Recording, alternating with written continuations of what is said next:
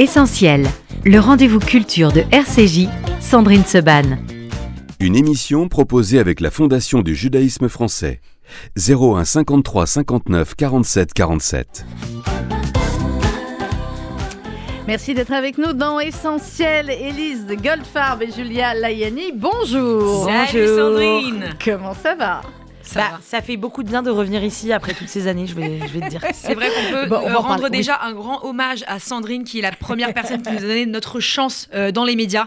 Merci beaucoup Sandrine, quand on était étudiante, on avait une émission. Et, Et avec Carla Kakoun. Avec Carla Kakoun, la mythique Carla Kakoun. Carla Kakoun, euh, c'est quoi son nom de famille maintenant là en plus? Elle a un nom de famille en plus. Euh, une sorte de nom euh, séfarade, je ne sais plus ça, lequel. C'est ça. Zerbib. Oui, ah Zerbib, c'est ça. Carla Kakoun Zerbib. Exactement. Voilà, on t'embrasse notre Carla. Élise et Julia, on vous reçoit ce matin pour parler de Coming Out, ça vient de sortir aux éditions Stock. C'est vrai, et j'en suis pas peu fière que RCJ a été la, la, première radio à vous donner votre chance. Mm -hmm. Et disons qu'ensuite, ah, c'est moins qu'on le puisse dire, vous avez bien grandi, euh, puisque maintenant, et on sort le livre, et on a un podcast euh, sur Spotify qui cartonne. C'est le moins qu'on puisse dire. Bah, c'est ouais. vrai qu'il faut dire les choses et ça cartonne. Disons-le, ça cartonne. C'est combien d'écoutes à peu près? Bah, tous les chiffres sont confidentiels, donc euh, même nous, on sait peu, on Alors, sait pas. Mais... Alors, un jour, il faudra qu'on qu parle du fait de comment peut-on savoir combien un podcast ouais. est clair. Et euh, mais on sait que ça cartonne. On et sait on... que c'est plusieurs millions en tout cas. Exactement. Ils nous disent ah quand ouais. on dépasse un million et on l'a dépassé plusieurs fois, donc euh, bon. Ah ouais, c'est quelque chose. Alors, dans euh, ce livre, qui est un livre d'un recueil de témoignages, euh, d'abord, est-ce que ce sont que des témoignages que vous aviez déjà recueillis pour le podcast, ou est-ce qu'il y en a eu des nouveaux, hormis bien évidemment la préface dont on va parler, qui sont vos deux témoignages eh bien, oui, il y a plein de témoignages exclusifs, mais bon, en réalité, ils vont sortir dans la saison 3. Mais vu qu'on la sort, enfin, ça va mettre du temps, quoi. On va dire que c'est des exclus dans le livre. Voilà. Euh, comment est né le podcast, Élise et Julia? Comment est né le podcast? C'est très intéressant d'en parler sur RCJ parce que nous, voilà, on vient de milieux juifs traditionnels, Élise et moi. Euh, pour ma part, je suis séfarade et Élise est ashkénaze, donc il y a une petite ça différence. Pas, hein mais, ça se voit pas. Mais voilà, on a grandi dans des familles, effectivement, orthodoxes, bah, orthodoxes traditionnalistes, où le poids de la culture est assez, est assez lourde et où l'homosexualité n'existait pas. Euh, n'existait pas du tout, ni dans les conversations de famille, ni dans nos représentations. On a grandi vraiment dans des adolescences euh, démunis de représentation homosexuelle. Et c'est vrai que nos coming out, du coup, on en pâtit de ce manque de représentation et ce manque d'informations euh, liées à nos familles et, et notre culture. Et, et surtout, donc, euh, et surtout, on a grandi, donc euh, entre les, on n'était pas en école juive, nous, mais on avait plein de potes, des cousins en école juive, donc on a grandi entre les colonies de vacances, les EI, euh, les écoles juives, et on voyait en fait qu'il y avait plein, plein, plein de gens qui étaient gays, mais que personne n'oserait jamais le vivre. Ouais. Donc on s'est dit, attends, nous on a galéré, on voit très bien qu'il y en a qui galèrent encore. Dans la communauté juive, c'est un vrai phénomène. Enfin, je pense que c'est co commun à toutes les communautés, attention. Oui, oui, oui. Mais que voilà, la communauté juive n'est pas épargnée par l'homosexualité. Et que c'est la nôtre, donc euh, on, on, on, en parle. Donc vous en parlez, voilà. et, et, vous en parlez fort bien. Euh, dans la préface, et disait Julia, d'abord une préface qui commence avec une citation de Guy de Maupassant ne peut être qu'une très bonne préface, c'est clair. Et euh, bah, vous racontez votre parcours et vous dites effectivement au début, dans les années 90-2000, personne n'était gay à l'école, personne n'était gay en colo, personne n'était gay dans les dessins animés ni dans les films, personne n'était gay à la télé, sauf quelques personnalités stéréotypées à l'extrême, personne n'était gay au gouvernement. Et vous continuez comme ça, effectivement, dans les églises, dans les mosquées ou les synagogues. Vous dites personne n'était gay, en fait, en tout cas, personne ne le disait ouvertement. Mhm. Mmh. Ça, on peut dire clairement que c'est ce qui a changé entre vous avez quel âge, les poupettes? On a 29, 29 là, hein, on commence 29, à... ok. Entre 29 ans et on va dire quand vous étiez donc adolescente, hein, il y a 15 ans, à peine plus. Euh, c'est ce qui a changé entre il y a 15 ans et aujourd'hui? Bah, il y a beaucoup de choses qui ont changé aujourd'hui. C'est sûr que dans les médias, on voit beaucoup plus de personnalités homosexuelles ou trans prendre la parole. Maintenant, dans la communauté juive, ça n'a pas réellement changé. Euh, je pense que le consistoire peine encore à prendre la parole sur cette thématique qui est pourtant hyper présente dans la communauté. En réalité, moi, quand à Kippour, je vais à la synagogue, euh, excuse-moi, mais enfin, je les vois, les homosexuels qui sont malheureux, en fait, et qui parfois se sont mariés, qui ont des enfants et qui en fait euh, bah, sont en grave dépression. Quand, quand vous dites, j'ai du mal à les tutoyer, mais quand vous dites le, le, le, consistoire, moi j'aurais envie de dire, euh, Elise, c'est plus partagé que ça. Mm. Il y a certains rabbins euh, qui en parlent, euh, bah, qui font Michael des échanges. Azoulay, Michael le rabbin de nuit, effectivement, et d'autres rabbins, effectivement, euh, qui n'en parlent pas et qui ont euh, une vision beaucoup plus mm. compliquée. et je dirais aussi parce que peut-être, en tout cas pour certains, ça n'a pas été appris, ça n'a n'a pas Bien été sûr. transmis, ça n'a pas été un des sujets qui est évoqué quand on est à l'école rabbinique, ou, mais qui, euh, auquel par contre ils vont se retrouver Bien évidemment. confrontés dans leur enseignement de rabbin au quotidien. Bien Ouais, évidemment. Mais après, c'est comme tout dans la vie, c'est une question de communication. Et c'est vrai Mhm. que il y a des canaux euh, d'information juive, hein, notamment Torah Box, hein, par exemple, avec qui parfois on s'embrouille parce que on tombe sur euh, souvent sur les réseaux sociaux des contenus qui qui euh, disent n'importe quoi sur euh, le sujet de l'homosexualité euh, Mhm. en l'occurrence. et- et le sujet de la femme, hein, pour Mais- nous, c'est un média qui est totalement anti-républicain. Désolé, je sais pas si vous êtes pote avec eux, mais Voilà. Nous, ils sont séparatistes. Non, mais je dis nos- que- nos invités ont le droit de tout Ouais, ouais. dire et le- voilà. Je dis qu'ils disent- peu, mais voilà. Je dis Je la qu'ils disent partage. n'importe quoi, mais ça va plus loin que là. C'est que euh, plus loin que ça, c'est que ils peuvent dire parfois des choses dangereuses. Euh, notamment, euh, on est tombé la dernière fois sur une vidéo où ils disaient que vraiment l'homosexualité était une abomination et que c'était que voilà, on pouvait être avoir la peine de mort, etc. Enfin, c'est très grave. Les enfants, Bien ils tombent sur ces vidéos-là et ils se disent je suis gay, je vais mourir. Comment je vais faire pour faire mon coming out à mes parents qui vont me rejeter puisque on est dans une communauté où effectivement ce n'est pas accepté? Donc c'est c'est voilà, ça dépend le- de la communication. Et, et- et, euh, c'est très important ce que, ce que vous dites, Julia, parce qu'effectivement, sur la communication, il y a, euh, même si ce n'était qu'il y a 15 ans, il y a 15 ans, la manière de communiquer n'était pas la même, les réseaux sociaux n'étaient pas ce qu'ils sont, et effectivement, euh, est-ce que à votre avis, ça a libéré, ça a pu libérer la parole de certains, le fait que sur les réseaux sociaux, il y ait aussi la, la- la possibilité de, de l'anonymat, est-ce que ça a permis justement à certains de pouvoir commencer à parler plus librement? Ben, je pense que les réseaux sociaux, ils jouent un rôle clé. Franchement, nous, c'est grâce aux réseaux sociaux qu'on a pu aussi s'accepter parce qu'on a vu qu'il y avait des gens comme nous, qu'en fait, on n'était pas toutes seules. Donc oui, évidemment, c'est magique et j'espère qu'il y a plein de petits euh, juifs et de petites juives qui, euh, peut-être qui sont en école privée, peut-être qui sont dans des milieux assez fermés, mais qui ont quand même accès sur Instagram à des gens qui leur ressemblent pour euh, un peu euh, se- s'y rattacher. Vous dites c'est ça qui vous a manqué quand vous étiez jeune, c'est qu'il n'y avait pas de gens qui vous ressemblaient et donc du coup vous vous disiez bah je, ça va pas, je suis seule au monde et Bah oui. je suis seule à ressentir ça et voilà. Bah, on pensait qu'on était les premières juives lesbiennes, en fait. du monde. Du vous monde. êtes rendu, vous êtes rendu compte que non, Bah, bah non, bah ça, c'est clair que non. On s'est rendu compte qu'il y en avait plein. mais vous avez mis du temps à vous en rendre compte. Oui, Ouais. c'est par des rencontres, etc. Mais c'est vrai que les histoires de coming out dans la communauté juive, mais on peut remplacer le mot juif, c'est ça que je Oui, dis tout le par temps, les par chrétien, par par, les catholique, etc. C'est les la même chose. protestants, les Et bouddhistes, voilà, bien là, sûr, on- voilà. là, on est sur RCJ, donc on en parle.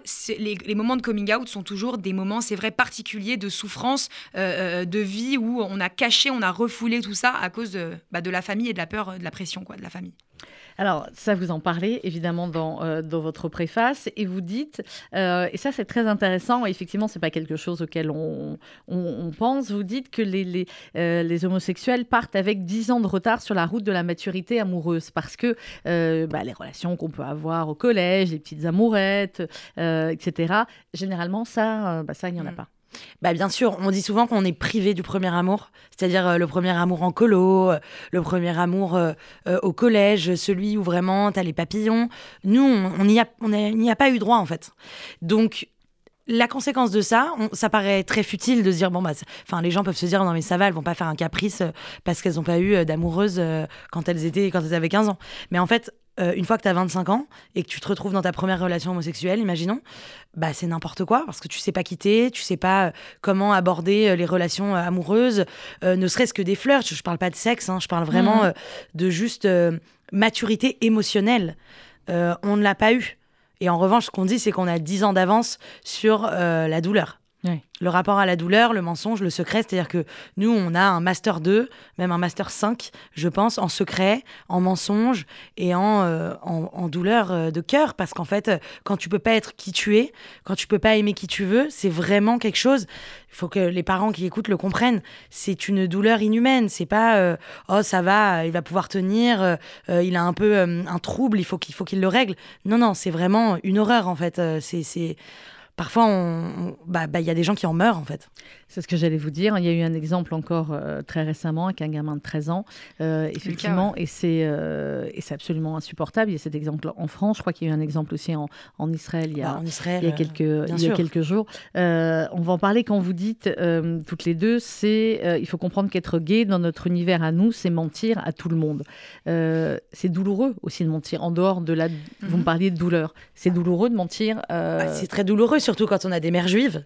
Euh, quand on est dans des familles juives, on a un rapport à la famille qui est, qui est génial en réalité. C'est euh, la, proximité, euh, les réunions, être souvent ensemble. Et en fait, quand tu ne peux pas dire à tes parents qui tu es vraiment, c'est hyper douloureux, puis tu as l'impression de les trahir. En fait, ça crée quelque chose au sein de la famille qui est, qui est vraiment malsain, en mhm. fait, qui est horrible. Et c'est quelque chose que finalement, on s'impose à nous-mêmes, parce que peut-être qu'il y a plein de parents dans la communauté juive qui aujourd'hui accepteraient que leurs enfants soient gays. Mais c'est juste qu'il y a un climat global quand on va euh, euh, sur Internet ou sur euh, des, des, groupes Facebook comme Coup de pouce juif, imaginons des choses comme ça, où tu quand tu lis les posts, certains posts, tu dis oula, je peux pas en fait euh, l'assumer. Mais il faut, il faut être conscient euh, aussi que sur certains posts que je lis euh, moi aussi sur les réseaux, parfois, j'ai envie de dire, certains vont plus loin que le poste initial, pas parce que c'est ce qu'ils pensent, mais parce que c'est ce qu'ils pensent qu'il faudrait penser. Je sais pas si je suis claire. Bah, bien sûr, bien sûr. Bah, sur, oui, sur les réseaux sociaux, c'est vrai que tout le monde y va de son petit commentaire. Euh, ce qu'il faudrait, c'est un service de communication qui régit un peu l'information de manière uniforme et universelle. Et Vous, que... ministère de l'Information, Julia Non, mais un, représentant, comme on a, on a fait avec Michael Azoulay, un rabbin de Neuilly qu'on adore, hein, qui, qu'on remercie. Et, d'ailleurs, et d'ailleurs, c'est Raïm Corsia qui nous l'a, qui nous l'a, qui nous a envoyé vers lui. Donc le consistoire approuve ce message si vous voulez. Euh, si vous écouterez les épisodes quand ils sortiront. voilà. Exactement. Mais c'est vrai que c'est un peu une des premières fois, en tout cas personnellement, moi, que, que, que j'entends, euh, ça tombe bien parce que c'est nous qui l'avons, euh, qui l'avons mis en place, mais c'est la première fois que j'entends un représentant religieux de quelque euh, religion que ce soit, prendre la parole sur effectivement la présence de l'homosexualité dans les textes sacrés et également de l'homophobie dans les communautés. C'est ça mhm. qu'on, c'est sur ces sujets-là qu'on a parlé avec euh, le rabbin euh, de Neuilly-sur-Seine, le prêtre de la basilique de Saint-Denis et le, le recteur de la grande mosquée de Paris. Voilà. Alors, il y a l'association aussi, je ne sais pas si vous, vous, les connaissez évidemment, le Bet Raverim, qu'on mm, reçoit euh, souvent et on a été parmi les premiers euh, euh, à les recevoir et à faire effectivement des, des, des, rencontres comme ça avec eux, avec certains rabbins, avec voilà. Mais à votre avis, on est encore, on va voir là où on était il y a 15 ans, on regarde là où on en est aujourd'hui, on est encore très loin ou très très loin de ce qu'il faudrait. Pour nous, c'est clair que les communautés religieuses, quelles qu'elles soient, on va dire les monothéistes, les trois religions, sont au, n'ont pas vraiment évolué en fait sur ce sujet. Parce que désolé moi dans les médias mainstream j'ai jamais entendu euh, un rabbin parler d'homosexualité ou en tout cas dire Franco de Port à la. Enfin, désolé pour le, jeu de mots. non, pas Franco de Port. Pas, Franco de Port. Mais j'ai jamais entendu un rabbin dire Franco euh, sur, sur euh, M6 ou sur euh, TF1. quand on les interviewe, généralement, c'est sur oui, d'autres sujets. Mais, mais j'ai jamais entendu, en tout cas, un rabbin dire à toute la communauté juive stop l'homophobie, on arrête. Il y a des gens qui meurent, c'est pas drôle, vous arrêtez maintenant. Ça, j'ai jamais entendu. C'est mon rêve. Parce qu'on leur a jamais posé la question. Alors, je promets qu'on Alors, on posera la question. Ça sera peut-être pas sur voilà, ça sera peut-être sur RCG, mais on posera, on posera la, question la, fois d'après. Je voulais qu'on revienne à ce que vous disiez sur le, sur le mensonge et sur le rapport, effectivement, euh, à la famille. Vous dites, et c'est vrai que c'est très. Euh, bah, quand on est parent, euh, c'est, c'est, ça fait de la peine bah de, oui. de lire ce que vous écrivez. il n'existe pas de mots assez forts pour décrire la peur de, de se voir ses parents, eux que nous aimons tant, eux qui nous ont donné la vie, qui sont nos premiers modèles, qui ont une influence quasi totale sur nous.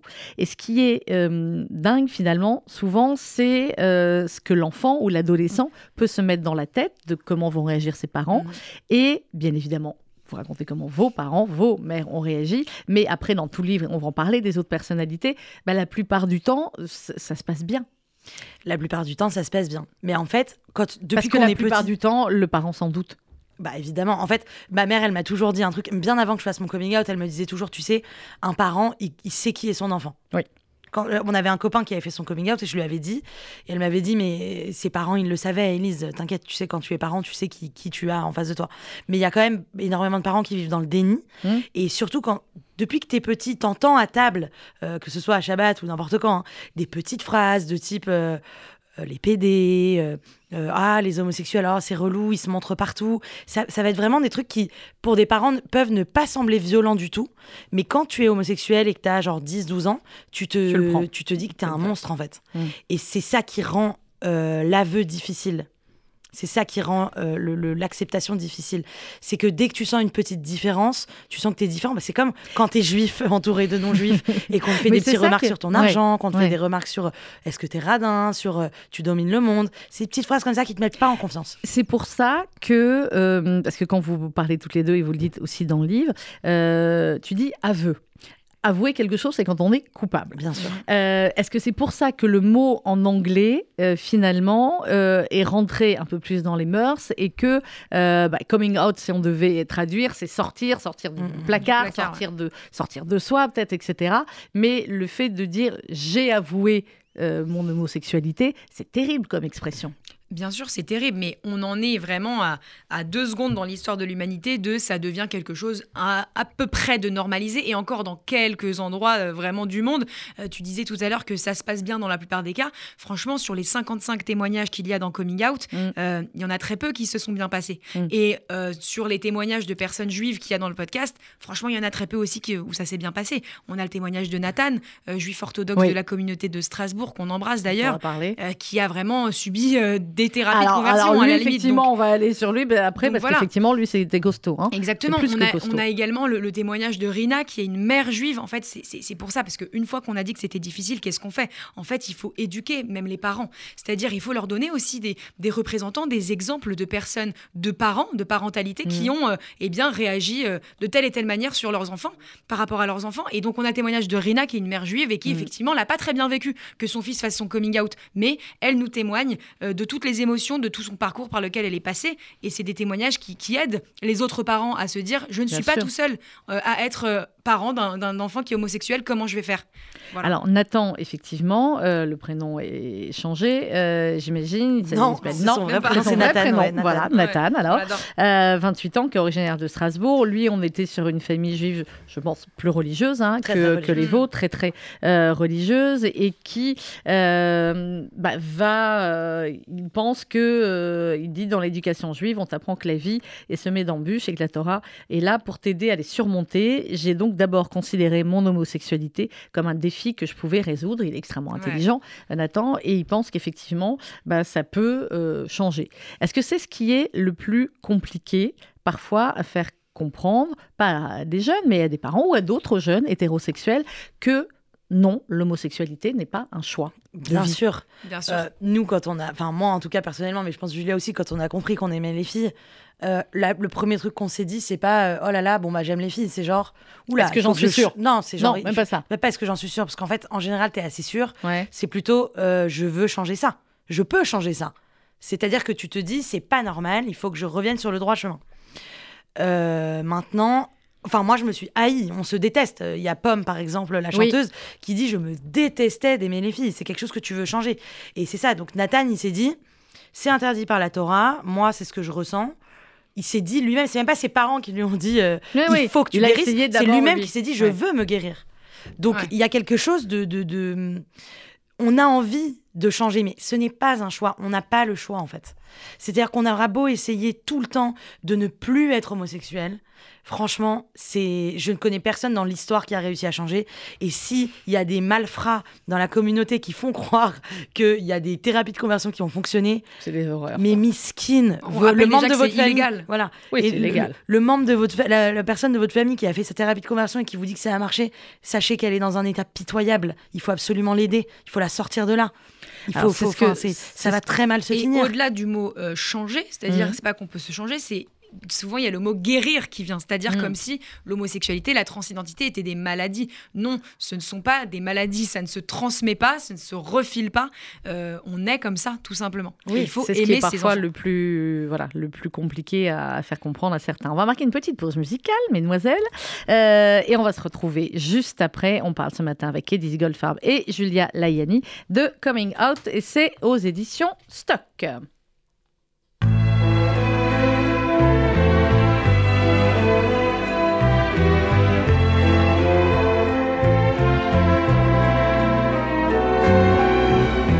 J'habite seul avec maman dans un très vieil appartement,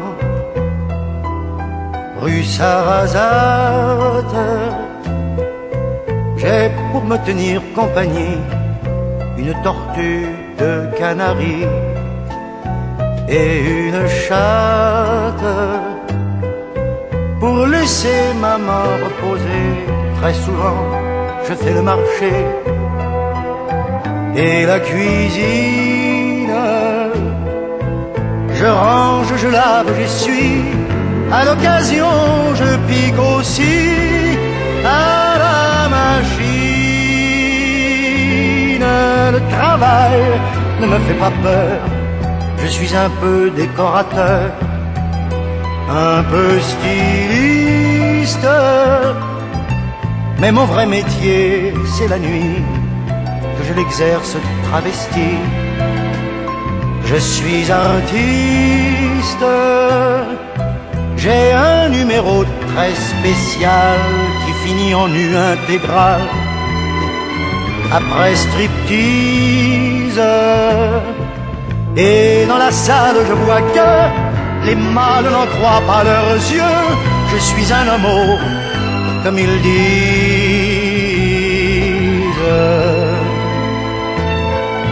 Vers les trois heures du matin, on va manger entre copains de tous les sexes dans un quelconque bar tabac. Et là, on s'en donne à cœur joie et sans complexe. On déballe des vérités sur des gens qu'on a dans le nez. On les lapide, mais on le fait avec humour, enrobé dans des calembours, mouillé d'acide. On rencontre des attardés qui pourraient pâter leur tablé, marcher ondule. Saint-Jean, ce qu'il croit être nous, et se couvre les pauvres fous de ridicule. Ça gesticule et parle fort, ça joue les divas, les ténors de la bêtise. Moi les lazis, les colibets me laissent froid, puisque c'est vrai, je suis un homme, comme ils disent.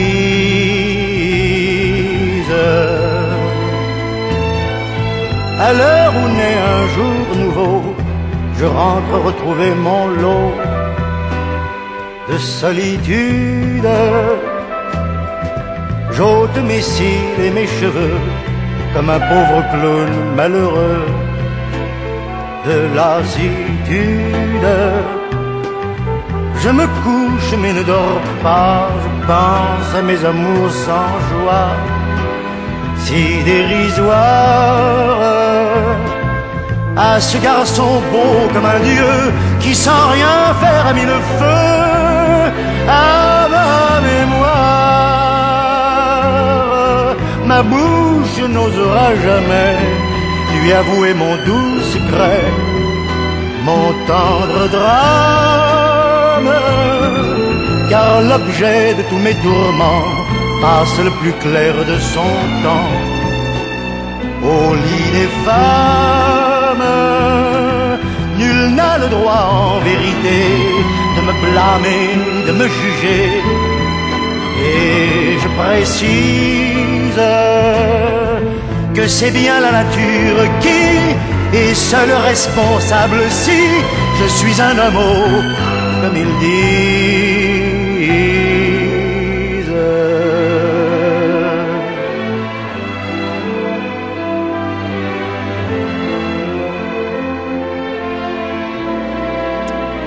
Le grand Charles Aznavour sur RCJ avec comme ils disent et je crois que Élise Goldfarb et Julia Layani euh, qui sont mes invités ce matin pour parler de coming out vous venez de comprendre Julia ce, qui, ce que Aznavour avait dit dans la chanson Ouais, vous l'aviez jamais écouté ah, ça s'écoute très très très attentivement Merci du à Aznavour RCJ de passer ce genre de chanson. euh. bah évidemment.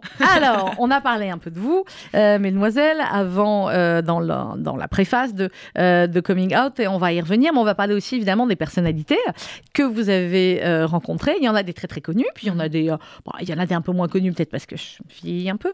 Il y a Laurent Ruquier, il y a Xavier Dolan, il y a Augustin Trapenard, euh, il y a Bilal Hassani, il y a Pomme, il y a euh, Jérém Star, il y a Eddie de Préto, et puis euh, effectivement il y a des plus anonymes comme Nathan et comme d'autres. Comment vous les avez choisis entre guillemets et quelles étaient les, les réactions quand vous leur avez proposé d'abord le podcast et puis ensuite d'être dans le livre? Alors c'est vrai que euh, c'est ce qu'on se dit souvent avec Élise. euh, quand on était jeune, on n'avait pas de représentation, donc on Quand on dit, était jeune, je rappelle qu'elles ont 29 ans. Quand on était Boum plus jeune, voilà, quand on a fait nos coming out, en fait, on avait euh, la vingtaine. On s'est dit, voilà, il n'y a aucune personnalité qu'on connaît vraiment et qui nous ressemble, donc on va utiliser les personnalités aujourd'hui pour témoigner de Mhm. leur, de leur expérience. C'est pour ça qu'on a choisi de prendre des personnalités et pas des personnes anonymes. En revanche, il y a aussi quelques personnes anonymes qui ont effectivement des histoires assez euh, particulières, telles que des histoires religieuses. On a plein de religieux, mais on a aussi euh, voilà, des parents, des enfants issus de GPA et de, de PMA, etc. Donc ça, c'est une chose. Euh, au niveau du casting, vraiment, euh, nous, à chaque fois qu'on fait un projet, on aime qu'il y ait une égalité totale, une parité Mhm. totale, même si euh, parfois c'est difficile. Et c'est vrai qu'on a eu euh, un peu du mal à trouver euh, des femmes qui prennent euh, la parole sur ce C'est sujet. plus compliqué. Et encore plus des femmes euh, Mhm. qu'on appelle racisées, c'est-à-dire des femmes euh, qui ne sont pas blanches. Mais c'est vrai que. Ouais, J'aime pas cette expression. Ouais, je- Ouais, je sais, je non, mais nous non plus, on l'aime pas. pas à la base. Mais c'est comme Euh, surtout quand on est juif, c'est dur d'aimer le mot je peux racisé. pas, le je- mot je race. c'est pour ça que j'ai dit qu'on appelle racisé, parce que je sais que voilà, sur, Ouais. sur une radio juive, c'est le, Non, c'est même pas ça. Je trouve que le mot, de la même manière que les histoires de, de, de, de, euh, non-genrés. euh, Alors, je sais que vous, c'est dans votre, euh, c'est dans votre C'est ça, c'est qu'on a- langage. on a, et on a voilà. intégré. Mais c'est pas une question, je crois que c'est pas une question de génération, moi c'est une question de langage. De la même Ouais. manière, c'est peut-être ridicule ce que je veux dire, mais que l'écriture inclusive, je trouve ça débile. Mhm. Et le fait de dire, enfin, euh, ce que je trouve que raciser, ça, Bah, ça en fait- entraîne vers, vers Bah oui, autre chose. Quoi. Mais en fait, vu qu'il y avait, bon ça c'est un autre sujet qu'on va clore, mais c'est une petite- petite parenthèse. Ouais. En fait, vu qu'il y avait une totale absence de vocable, de vocabulaire pour englober un peu toutes les personnes qui ne sont pas blanches, Hmm. bah eux-mêmes, on les a, enfin la, communauté Ah, française les a laissés se trouver un mot. Ouais. Et, et c'est ce mot qui englobe aujourd'hui. Euh, il faudrait peut-être qu'il y ait quelqu'un d'autre qui trouve Bah, un nouveau il- mot. Mais bah, blanc, noir, euh, les mots. ils Ouais, mais en fait, c'est mais- c'est- en fait, c'est un peu pour englober, englober euh, toutes les personnes Oui, oui, minorisées, euh, les je, je- noirs. je euh, comprends le concept. les- il, les il pas, mais je, mais je, Mais c'est sûr que de réduire les personnes racisées aux personnes non blanches, euh, il faut beaucoup plus de nuances parce que les juifs, par exemple, on est blancs et pourtant, est-ce qu'on est des, des, des Allez personnes demander blanches ou à. pas Je crois, je Voilà. crois que vous savez à qui je pense quand on dit ça, à celle qui a fait un livre. Bien sûr. C'est un autre débat. Mais, mais c'est un débat très intéressant qu'on pourra avoir, euh, je pense, un jour parce que. Oui, Ouais, oui, grave. oui. Beaucoup Mais, avec des, des, des jeunes avec des cerveaux comme vous, oui, Exactement. ça m'intéresse d'avoir ce, Avec plaisir. ce débat. Alors, mais donc pardon, voilà, euh, nous, très simple, dès que quelqu'un est connu et qu'il est homosexuel, on le contacte parce que euh, voilà, c'est important. Euh, après, ils nous disent oui ou ils nous disent non. Alors, question. Euh, Vous me dites, quand quelqu'un est connu et qu'il est homosexuel, ça veut dire que c'est quelqu'un qui a déjà. Euh, dont c'est une notoriété ouais. euh, publique, on va dire évidemment, comme un Laurent Ruquier qui l'a dit, qui a été un des Mm, premiers aussi à le dire, qui témoigne dans le dans le livre et pour qui ça n'a pas été euh, très simple non plus. Euh, voilà, est-ce qu'il y a des, des gens qui ont Mm, non. fait leur coming out justement Euh, oui. par votre podcast Ouais, On a un. juste une personne qui est Benjamin Sixou, qui est un participant de la Nouvelle Star de quand on était petite, donc une icône pour nous. Et à l'époque. qui a commencé aussi chez nous, Benjamin. Il, Ah, était, allez. ah, il était au standard. Et Ah bah bah voilà. Euh, mais c'est tout. En Mm. général, en fait, c'est très dur même pour nous d'aller voir quelqu'un qui est pas Bien out sûr. parce que bah on sait, on n'est pas censé savoir quoi. qu'il Ouais, est- exactement. Et le outing, on peut en parler hein, sur cette radio euh, RCJ. C'est vrai que le outing, c'est vraiment un truc qu'il ne faut pas faire. Outer quelqu'un, c'est dire à sa place qu'il est homosexuel, Mm. qu'il est transgenre. Il faut vraiment pas faire ça. Donc, euh, on ne va pas forcer quelqu'un à faire son coming Bien out euh, s'il en a pas envie. Ça, c'est Mais vraiment après- euh, illégal limite. Après, c'est clair qu'il y a plein de personnalités qui sont homosexuelles et qui ne le disent pas aujourd'hui. Il y en a qui sont out dans leur vie privée. Donc on est allé les voir, on leur a Ouais. dit les gars, vous pouvez y aller Bon, là. on le sait. Et ils ouais. voulaient pas. C'est trop dangereux en fait. Aujourd'hui, faire un coming out, bah, c'est comme chez les juifs. Faire un coming out, c'est une vraie prise de risque en fait. C'est-à-dire que si tu dis euh, je suis homosexuel, tu prends le risque, enfin selon eux, hein, Oui, tu prends le risque de perdre euh, les gens qui t'écoutent, Mhm. de perdre les gens qui votent pour toi, Mhm. de perdre les gens qui t'achètent. Qui, qui- qui achètent tes produits. Donc euh, voilà, il y, a- il y a des présentateurs télé aujourd'hui euh, qui sont ultra connus, qui feront jamais leur coming out, des chanteurs qui feront jamais leur coming out, des politiques qui feront jamais leur coming out. Et Chez c'est- les politiques. et oui, c'est bien dommage. Et Oui. c'est vrai que euh, chez les femmes, ce phénomène est encore plus visible. Mhm. C'est vrai qu'il y a, euh, y a beaucoup plus moins de femmes qui, ouais. qui vont, qui font leur coming out. Et c'est vrai qu'avec Élise, on- souvent on va en soirée Mhm.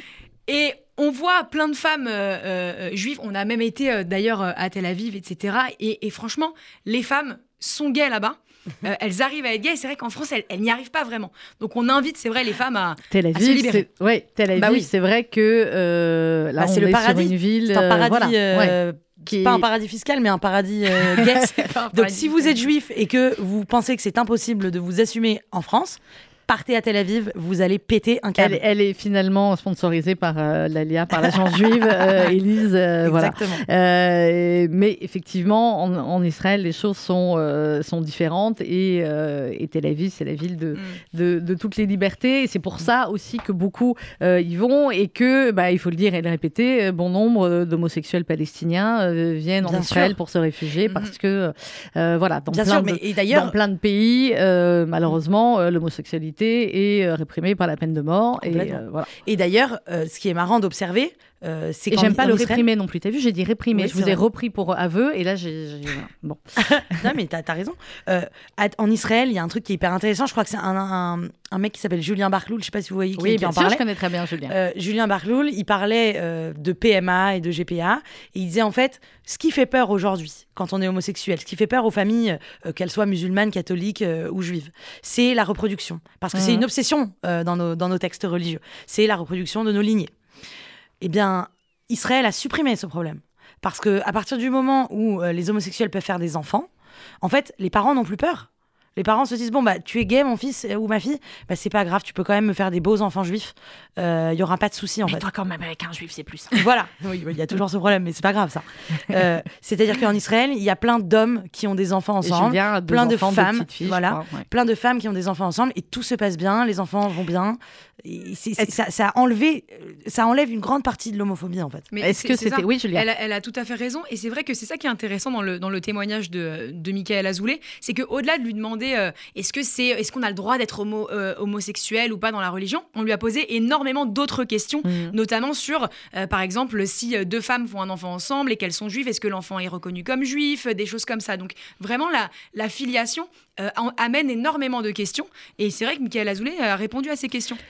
Euh, euh, Est-ce que vous, Ouais. c'était, on, on parlait euh, de ce que vous racontez dans la préface, quand vous, vous en avez parlé euh, à vos parents, est-ce que vous, quand on a 15 ans, 16 ans, c'était une, préoccup- une préoccupation de se dire, j'ai envie d'être maman un jour ou j'en ai pas envie, comment je vais faire Bah, ou comment je vais pas faire? Bien sûr, mais je pense qu'à 15 ans, on se dit pas là j'ai un besoin d'enfant immédiat. Non, ce qu'on se dit par généralement, contre, c'est pas ce qu'on a besoin à 15 ans Voilà. et heureusement. Et heureusement.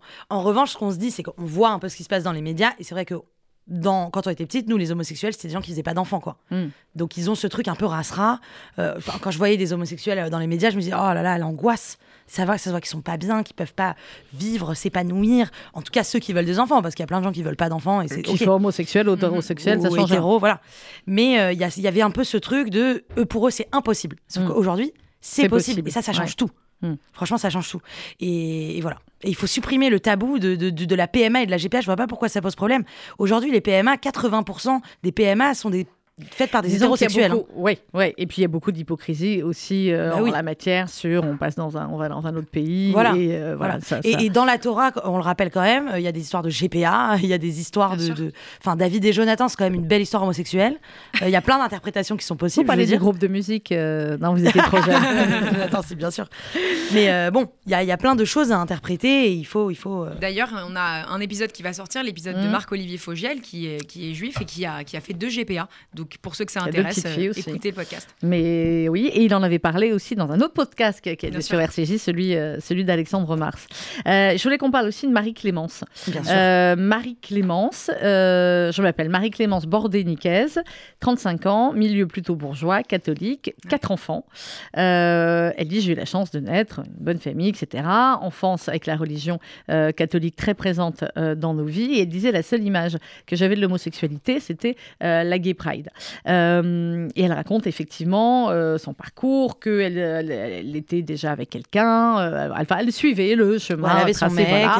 Voilà, et que ensuite, eh bien, elle va rencontrer une femme et que bah, c'est là où elle va se rendre compte de, de qui elle est vraiment. Mais je voulais qu'on revienne sur ce qu'elle dit sur la Gay Pride. Mm. Est-ce que vous pouvez comprendre qu'effectivement, pour certains, la représentation de la Gay Pride, la représentation que donne parfois la Gay Pride, Bien l'homosexualité, est pas la bonne et Bah. que effectivement, euh, euh, on se dit, bah, euh, Bah, c'est une fête, simple. ok, mais, mais parfois les images Bien sont sûr. pas. euh, Mais c'est à cause de la Pride aussi qu'on a eu du mal à assumer notre homosexualité parce que la Mm. Pride qu'on a aujourd'hui en France, elle est, elle est pitoyable.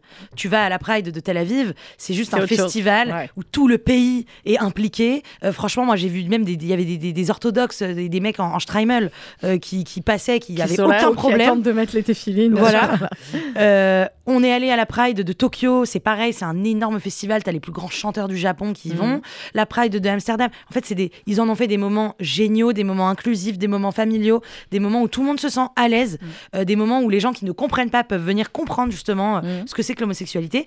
Et à Paris, je ne sais pas pourquoi, c'est une exception française, c'est euh, Rasra. Ouais. Voilà, je sais pas comment le dire c'est a- pas, c'est pas. C'est ouais. pas, c'est pas c'est pas chic, accueillant, c'est pas chic, euh, mais parce que il y a un problème d'argent, je pense. hein, euh, C'est juste que les associations Ah, euh, moi, se tirent la vous bourre. dire, il y a un problème de mentalité aussi peut-être. Il y a une de- de- explication dans tout, c'est-à-dire que Mm. quand on prend l'histoire de, des fiertés, hein, de, l'homosexualité, de la libéralisation de ce mouvement, etc., effectivement, elle a été portée par euh, il faut être fier et donc il faut le montrer. Donc ça, c'est une chose qui a été euh, faite euh, effectivement depuis les années 80 et c'est super. Aujourd'hui, c'est vrai qu'il faudrait passer à autre chose en termes d'image de dire. la communauté. Et il y a un mot que tu as utilisé, Élise, et qui est très important, c'est le mot familial. En fait, il Mm. faut inclure la famille chez, dans ce, ce mouvement homosexuel et, et- et LGBT en général. Et en fait, c'est vrai, les, les prides, c'est non plus les gay pride, mais les prides Mm. doivent être des événements où on ramène nos enfants, où c'est champêtre, où c'est sympa, où il y a des activités. Pas une parade, c'est vrai, euh, euh, à 95% rempli d'hommes Ouais. et, et pas Et très. Ouais. Mais il y a même plein de gens, euh, des, des potes à nous, qui me disent mais pourquoi vous avez besoin d'une pride? Enfin, ça y J'allais est. vous poser aussi la question. Bah, pourquoi est-ce qu'on est-ce qu'on fait la fête au Trocadéro quand c'est l'anniversaire d'Israël? C'est, c'est la même question en fait. Alors, euh, comment dire, on l'a fait plus depuis un moment, Oui, malheureusement, ça devient un peu Mais plus oui, compliqué. Voilà. Mais pourquoi est-ce qu'on fait Ha'atzmaut par exemple? Enfin, c'est, la création d'un État. Bien sûr, mais c'est la, création qui résulte, qui, qui est la conséquence de quoi cette création? Hmm. C'est la conséquence d'années et d'années de combat, de lutte, de persécution du peuple juif. Bah, il faut se dire que l'homosexualité, c'est pareil. La Pride, c'est la conséquence. En fait, c'est ça, c'est. Je dis toujours moi aux détracteurs, mais c'est de votre faute s'il y a une Pride aujourd'hui. C'est de la faute des homophobes. C'est-à-dire que s'il n'y avait pas d'homophobie, il n'y aurait pas de Pride. On n'aurait pas besoin d'en être fier. Moi, toute ma vie, je me suis cachée. Toute ma vie, on m'a dit être gay, c'est une maladie. Mais maintenant que je, le suis ouvertement et libre, oh, mais qu'est-ce que j'ai envie de kiffer? J'ai envie de le crier sur tous les toits, j'ai envie de faire la fête. Bah, c'est pareil, c'est, c'est, c'est comme pour Israël. C'est, Mm. Mais toute notre vie, on nous a volé nos territoires. Parce que, parce que ce que. Maintenant, ce- on a envie de te faire, en fait. Et d'ailleurs, la communauté. LGBT a beaucoup à voir avec la communauté juive à, à quelques égards, euh, notamment sur le fait de- d'être Bah, un sur peuple le fait des- assez sur le fait des apatride. Oui. effectivement, euh, pourchassé, et qui, en cas de, de, de montée du fascisme, est directement visé. Ça, c'est clair. Les Voilà. juifs, les homos, les tziganes, les. Voilà, hein, on connaît Et- et- le. non, mais il y a un truc de, de, voilà de fierté. C'est réel. C'est c'est comme pour toutes les communautés qui se sont fait euh, bolos, enfin je sais pas comment dire, qui se sont fait euh, oppresser en fait. Oui, oui, oui. Donc Non, non. to- si, alors si vous voulez qu'il n'y ait plus de Pride, bah arrêtez d'être homophobe, mes Non, chéris. je veux pas qu'il y ait plus de pride. Je, Non, non, je- mais bah, tous. voilà, je faisais juste la, la les gens, les gens qui, avec- qui nous parlent. effectivement avec d'autres euh, d'autres pays. Alors on a euh, Jean-Jacques aussi. Bien sûr. Euh, il est chouette Jean-Jacques. Il est chouette, chouette. Jean-Jacques, euh, il explique Je suis le grand-père d'un enfant qui est issu d'une GPA au Canada. J'en suis très heureux. Il est professeur d'anglais dans un lycée catholique euh, de banlieue depuis 40 ans. Alors, il dit qu'il adore tout ce qui touche aux religions. Et il explique que euh, bah, il a beaucoup euh, évolué. Et il dit Aujourd'hui, je suis obligé de maudire l'homophobe que j'ai été. Ouais. C'est fort, hein C'est vraiment quelqu'un qui a, pour lui, pour le coup, changé d'état Mm. d'esprit, qui a évolué. C'est un grand-père, donc aujourd'hui, vraiment, son fils a, a fait une GPA, c'est-à-dire que vraiment, il allait à la manif pour tous et maintenant, il va au Pride. C'est vraiment euh, quelqu'un qui a changé. Jean-Jacques, il a. hop, Quelle hein. belle rédemption. Mais ça, c'est un exemple de plus de dire, effectivement, quand quelque chose nous arrive, eh bien, en fait, on- moi, j'entends souvent dans ma famille dire Ah, vraiment, il n'y a pas de ça chez nous. Par contre, chez les autres, ça va, mais pas de ça chez nous. Et Mm. en fait, quand ça nous arrive, euh, l'expérience est tout autre. Et là, c'est un exemple de personne qui a changé d'avis, qui, avec l'amour de son fils et de son petit-fils, eh ben, euh, a accepté euh, ce, qui ne, ce qui était inacceptable pour lui. Bah oui, nous, nos- moi, ma- ma- mes parents, je les ai entendus mille fois dire, faire des blagues sur les homosexuels, dire les c'est avec les garçons, les garçons avec les filles. Pour autant, quand j'ai fait mon coming out, bon bah, ils ont accepté. Qu'est-ce que tu voulais que je vous dise? Si, si les, les parents qui acceptent pas leurs enfants, bah ils n'aiment pas leurs enfants. Enfin, tu, quand tu aimes ton enfant, tu acceptes, peu Ah. importe ce qu'il fait. Après, euh, j'imagine euh, que euh, pour certains parents, vous pouvez entendre, comprendre que c'est euh, C'est difficile, C'est euh, difficile. bien sûr. Bien sûr. euh, c'est euh, c'est pour la- un c'est la- renoncement à quelque, à quelque chose, à Bah, l'image. bien sûr, c'est un renoncement à la repas, si c'est un renoncement voilà. à plein de choses. Mais c'est simplement qu'il faut. C'est pour ça qu'on a fait ce podcast. Nous, hein, de base, euh, Mm. on l'a fait évidemment parce que nos out étaient difficiles et qu'on voulait que ce soit accessible à tous. Mm. Mais évidemment qu'on pensait à la communauté juive, vu que c'est de là qu'on vient.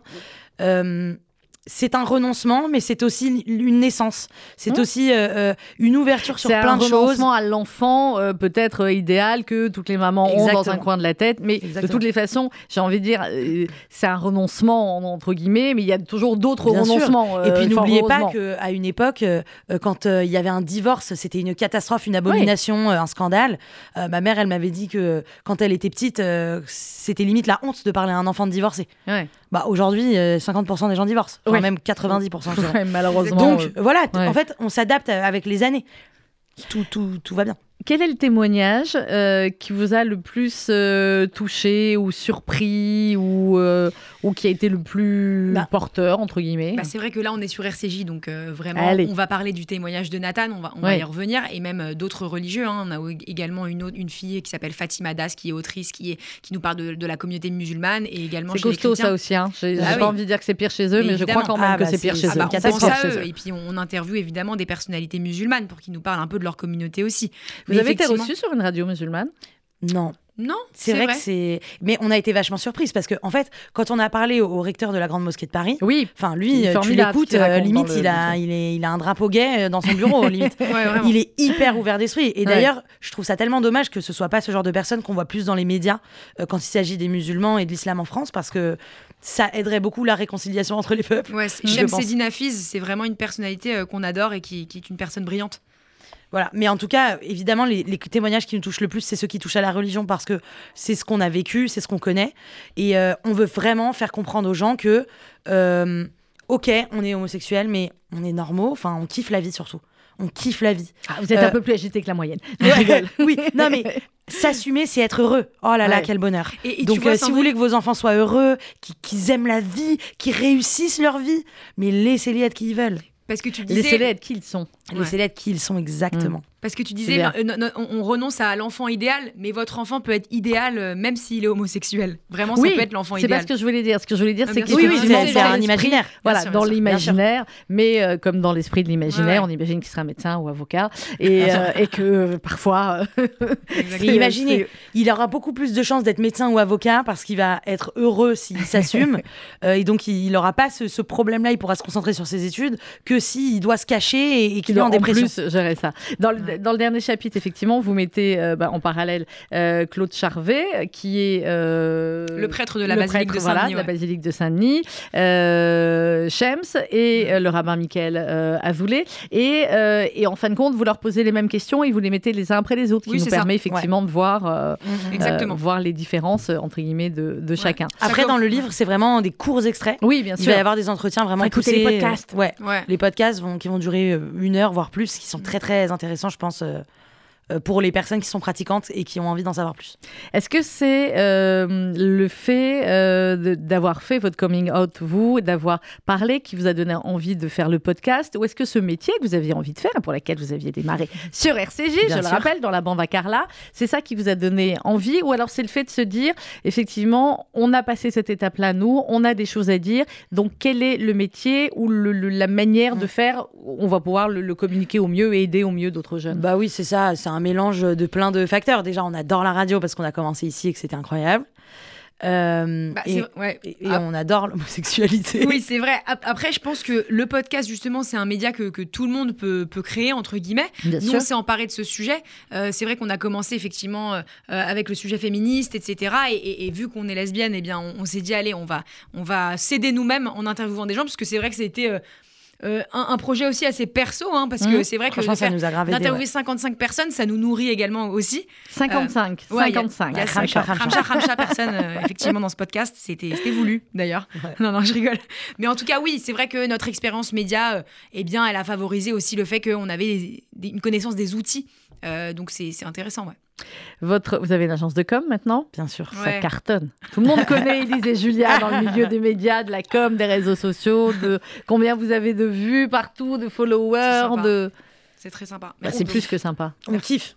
On kiffe. On kiffe, mais c'est aussi, aussi, grâce au fait que, voilà, aujourd'hui, on n'a pas peur d'être qui on est. Je pense que c'est, ça aurait été un frein euh, sur, pour plein de choses, je pense, de pas, de pas être OK avec nos identités. Vous n'avez pas peur de dire qui on est. Et très souvent, euh, je vois sur vos, sur vos Instagram, quand il se passe des choses en Israël, euh, bah, vous y allez. Hein bah Élise, elle y va, cache, elle explique. Et, et du coup, bah, tu te prends les insultes et homophobes et antisémites. Oui. Mais après, moi, je, je, j'ai décidé que si je me suis toujours dit que si un jour j'avais des abonnés sur les réseaux sociaux, bah, je perdrais pas mes valeurs. Et c'est vrai qu'il y a beaucoup de personnalités juives qui prennent pas le risque de parler d'Israël euh, dans les médias parce que c'est dangereux. Moi, je m'en fous. Je trouve que c'est trop important, qu'on s'est trop battu pour ce pays et que c'est, il y a trop de, de vérité à rétablir et, et trop d'antisémitisme pour que je, je, ne prenne pas position quand il faut le prendre. Et d'autant plus tout en restant nuancé. Hein. Il y a plein de juifs dans la communauté qui me disent que, que je suis une connasse, que euh, je suis trop complaisante avec les Palestiniens.